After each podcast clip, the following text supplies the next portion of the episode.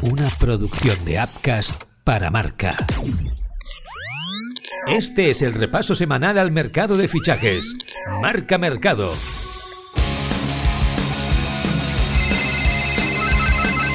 Marca Mercado con Joan Prats y Diego Picó. Hola, ¿qué tal? Muy buenas y bienvenidos a Marca Mercado. Hoy os habla Marc Truco. Estamos aproximadamente en la mitad del mes de enero y el mercado sigue dando mucho juego. Esta semana han pasado muchas cositas y vamos a ponerlas todas en orden hoy. Como siempre, con Diego Picó. Diego, ¿qué tal? ¿Qué tal? El mercado sigue con una velocidad de vértigo y ya vamos cerrando algunas carpetas. Pues algunas de esas carpetas sí, ya tocaba cerrarlas. Sin embargo, otras de ellas siguen acumulando capítulos. El mes de enero avanza y esto no se detiene. Así es. De momento, vamos a centrarnos en todo lo que ha pasado esta semana, que no es poco. Arranca el Marca Mercado.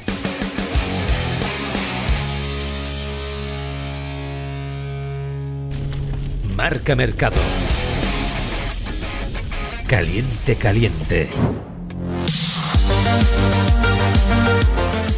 Esta semana destacamos el interés del Manchester United en el enemigo de Messi, Weghorst, delantero del Barley que está cedido en el Besiktas esta temporada y que fue protagonista por ser el famoso jugador al que Messi le dedicó el mítico ¿Qué miras, bobo? en el pasado mundial. Eso sí, su temporada está siendo buena y al United le gusta como delantero suplente. Según Fabrizio Romano, el acuerdo estaría ya apalabrado por en torno a los 3 millones de euros. Diego, un fichaje para acabar de apuntalar la delantera de Ten Hag.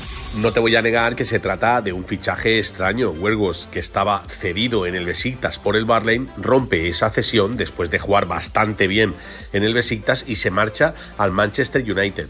El equipo de Manchester estaba buscando de forma desesperada un sustituto para Cristiano Ronaldo, pero este neerlandés, que va a pasar a la historia por aquel que miras bobo y por convertirse en el archienemigo de Leo Messi durante el Mundial, no creo que llegue al nivel de Cristiano Ronaldo. Sin embargo, es un jugador que le puede dar un plan B al United cuando las cosas arriba no funcionen y de momento se va cedido hasta final de temporada. Marca Mercado.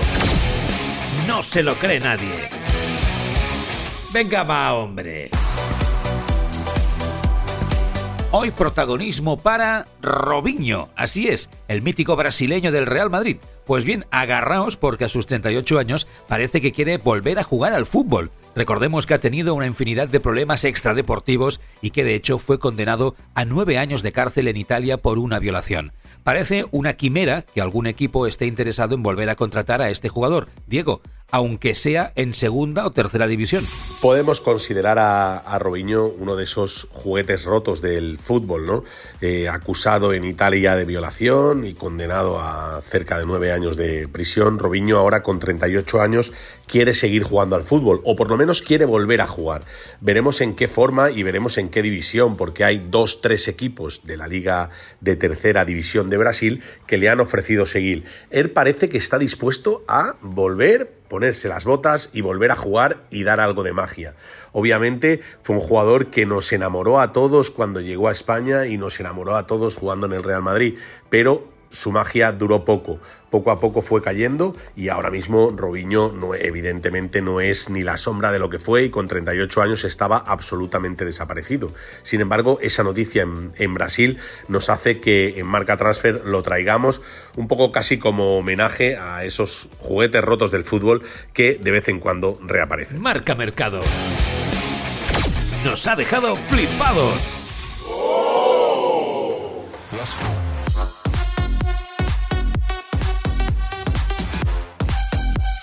Cuando todos hablan de Mourinho, Roberto Martínez se ha quedado en el banquillo de Portugal. Aún no se conoce la duración de su contrato, aunque a priori habría firmado hasta el próximo Mundial de 2026.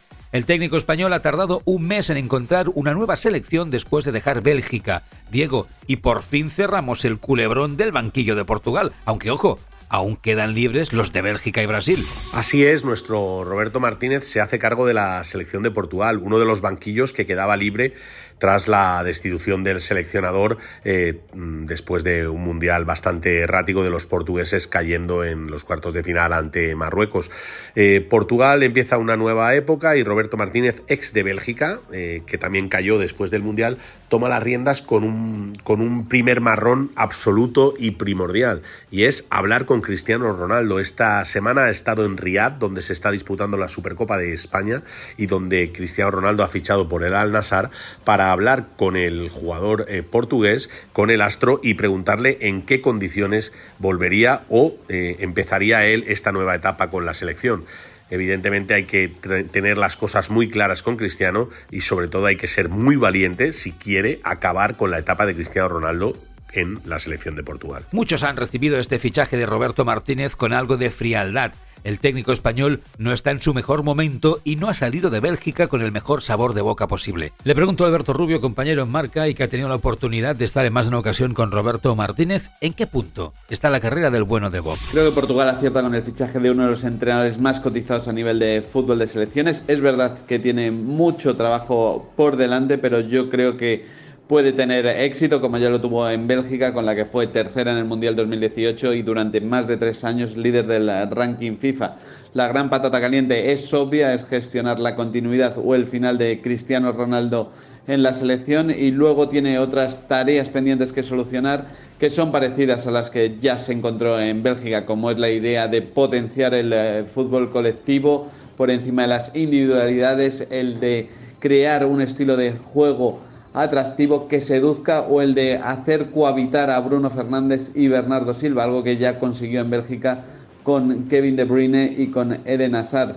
Por lo demás, apuesta por el talento joven y tratar de encontrar un hueco y la mejor versión de Rafa Leao y Joao Félix en la selección. Sí, sí creo que hay alguien capaz de hacerlo en este fútbol de selecciones, es Roberto Martínez. Marca Mercado. Está hecho.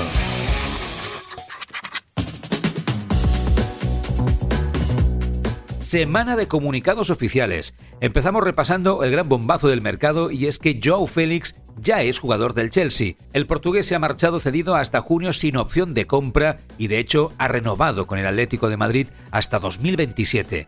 Diego, parece que Simeone ha ganado la batalla, pero ojo, que salga cedido sin opción de compra y que haya renovado quizá nos indique que el futuro del Cholo en el banquillo atlético tiene fecha de caducidad. Pues la batalla entre Joao Félix y el Cholo Simeone la volvió a ganar el Cholo Simeone y Joao Félix ya es jugador del Chelsea.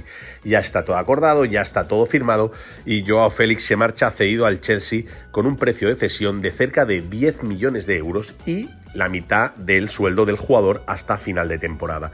El Chelsea refuerza así eh, su delantera y deja al Atlético de Madrid un poco coleando con falta de algún futbolista, pero la decisión se tenía que tomar. Era insostenible que Joao Félix y eh, Diego Pablo Simeone siguieran en el mismo vestuario. De hecho, en la presentación como nuevo jugador del Chelsea, Joao Félix dejó un recadito a Simeone con aquello de a mí me gusta divertirme con la pelota, señalando un poco al técnico argentino. Eh, se acaba la época de Joao Félix, por lo menos hasta el mes de junio, en el que el problema volverá al tejado del Atlético de Madrid. Está claro que Joao Félix es un refuerzo de lujo para el Chelsea de Graham Potter, pero ¿cómo puede encajar en un equipo que ya tiene a Pulisic, Havers, Aubameyang, Sterling o Sieg? Se lo pregunto al compañero de marca y gran experto en fútbol internacional, John Prada. Joao Félix es un futbolista que encaja en cualquier equipo del mundo y en el Chelsea lo hará. Graham Potter es un entrenador eh, al que le gusta el juego de ataque, el juego de posesión, el juego de tener el balón y como el portugués ha dicho, eh, él quiere el balón y lo tendrá en el Chelsea. Sin embargo, creo que a los Blues les hacía falta más un 9. Eh, Aubameyang no está contando mucho para Potter, Bro ya se ha lesionado y el Chelsea necesita goles. Por eso está en crisis en Premier y en Champions también los necesita para seguir adelante y eso, por lo que hemos visto sus números de las últimas temporadas, no se los va a dar Joao Félix, que es un futbolista más para cambiar el ritmo de un partido, para asistir, para decidir, para marcar también, pero no es un jugador de 20 goles por temporada, por lo visto hasta la fecha. Así que a mí Joao Félix me encaja mucho en este Chelsea que se ha gastado 350 millones de euros en fichajes este año con Boeli. Creo que futbolistas como Havertz, Sterling, Pulisic tendrán problemas de mantener su sitio con Joao, que será titular en el esquema de Potter eh, a poco que se adapte. Otro fichaje que se ha confirmado esta semana es el de Alex Moreno por el Aston Villa. El lateral zurdo se ha marchado al equipo de las Midlands por 13 millones y medio, pese a negarse a fichar por el Nottingham Forest en verano. Esta sí que no nos la esperábamos, Diego. Otro jugador que se nos escapa de la liga y acaba en la Premier, el bueno de Alex Moreno, el lateral zurdo del Betis. Este mismo verano tuvo una oferta del Nottingham Forest y cuando Betis y Nottingham Forest tenían prácticamente todo acordado por cerca de 10 millones de euros, el jugador sacó un comunicado y dijo que no le apetecía y que no se marchaba, que se quedaba en el Betis. Ha seguido compitiendo, pero le ha llegado la llamada del Aston Villa. Emery personalmente ha convencido al jugador. Ya está firmado, acordado 13 millones de euros y Alex Moreno ya es jugador del Aston Villa. Ahora mismo el Betis se queda sin su lateral zurdo titular y lo ha hecho justo antes de jugar la Supercopa de España. Sin duda la Premier eh, sigue robando valores de España y cada vez son más los futbolistas que acaban en el fútbol inglés. Marca Mercado. El culebrón eterno. No os lo perdáis. Barça y Atlético de Madrid otra vez enredados por un jugador, en este caso Memphis Depay. Si ya tuvimos lío con Luis Suárez y Antoine Grisman, ahora el equipo colchonero está interesado en Memphis Depay para suplir a Joao Félix. El neerlandés no cuenta para Xavi Hernández, pero el Barça quiere sí o sí recibir dinero para dejarle ir este mes de enero, ya que su contrato vence en junio. Diego, situación complicada. Acabada la época de Joao Félix en el Atlético de Madrid, el conjunto rojiblanco tenía que mover pieza. Ha tocado algunas puertas, pero la más eh, insistente y la más oportuna es la de Memphis Depay, el jugador neerlandés del Barcelona, del cual el Barça se quiere desprender porque tiene overbooking en la delantera eh, y que acaba contrato. El Atlético de Madrid está dispuesto a pagar un fee de cesión eh, y el Barça está dispuesto a dejar marcharse al jugador si perdona la parte de contrato que le queda por cobrar. Las posturas están muy cercanas y Memphis Depay puede cambiar de camiseta del blaugrana al rojiblanco. Está claro que es una operación que le viene bien a todas las partes y por tanto un win and win de manual que se puede cerrar en breve. Pese a que sobre el papel el fichaje debería ser sencillo, la relación entre Barça y Atlético de Madrid se ha desgastado mucho. En la ciudad condal consideran que la directiva del Atleti se aprovechó del mal momento del club para sacar tajada. Y no se lo perdonan. Voy a preguntarle a la compañera María José Estalric cómo puede acabar de resolverse este embrollo. Hola, ¿qué tal? La cesión de Depay para mí es la mejor solución para todas las partes. Primero para el jugador, porque Xavi no confía en él, lo ha demostrado sobradamente, y no vamos a analizar eh, si las razones que tiene el entrenador son más o menos sólidas, pero la realidad es que ha jugado cuatro partidos esta temporada y eso no es jugar. También me parece que es lo mejor para el Fútbol Club Barcelona, porque le da una salida, un escaparate al mundo y la posibilidad de ahorrarse la mitad del sueldo, que no es que sea de los más elevados del vestuario, pero hombre, cuando te acucia la necesidad de liberar masa salarial, pues cualquier opción es buena. Y luego finalmente también me parece una buena operación para el Atleti, porque necesita un delantero y además un delantero con gol. Y Depay cuando ha podido, ha demostrado que lo tiene. Además, se ajusta al perfil que le gusta a Simeone, fuerte, rápido, es un tipo trabajador eh, y el salario es más o menos lo que iba a pagarle a Joao, o sea que lo dado por lo opuesto. De manera que, tratándose de una cesión y en estas condiciones, creo que cubre las necesidades puntuales de todos. Marca Mercado. ¡Qué viejos somos! Fue el gran fichaje de finales de década en el fútbol español uno de los más importantes de la historia del Real Zaragoza. Fue el verano de 1998 cuando el conjunto aragonés decidió echar el resto por un delantero bosnio que la afición maña desconocía. Su nombre, Savo Milosevic. En la Secretaría Técnica llevaban años siguiéndole desde antes de su irrupción en Europa, hasta que, finalmente, tras varios veranos de espera, el sueño se hizo realidad. Así lo recuerda Jesús Santamaría, periodista del Heraldo de Aragón. El fichaje de Savo Milosevic en el Real Zaragoza fue un fichaje costoso. Recuerdo que el secretario técnico Pedro Herrera, el padre de Ander Herrera, que estuvo muchísimos años al frente de la Secretaría Técnica del Club Blanquillo, hacía mucho tiempo, muchos años que lo seguía ya en el Partizan de Belgrado. Fue un fichaje que se alargó en el tiempo, pero que se llevó con muchísimo secretismo, apenas se filtró absolutamente nada y eso que Pedro Herrera, el secretario técnico, tuvo que ir hasta, hasta Serbia para acometer el fichaje directamente con el jugador. El Real Zaragoza pagó 800.000 pesetas, era un fichaje caro, por supuesto eh, gustó muchísimo, ilusionó a, la afición.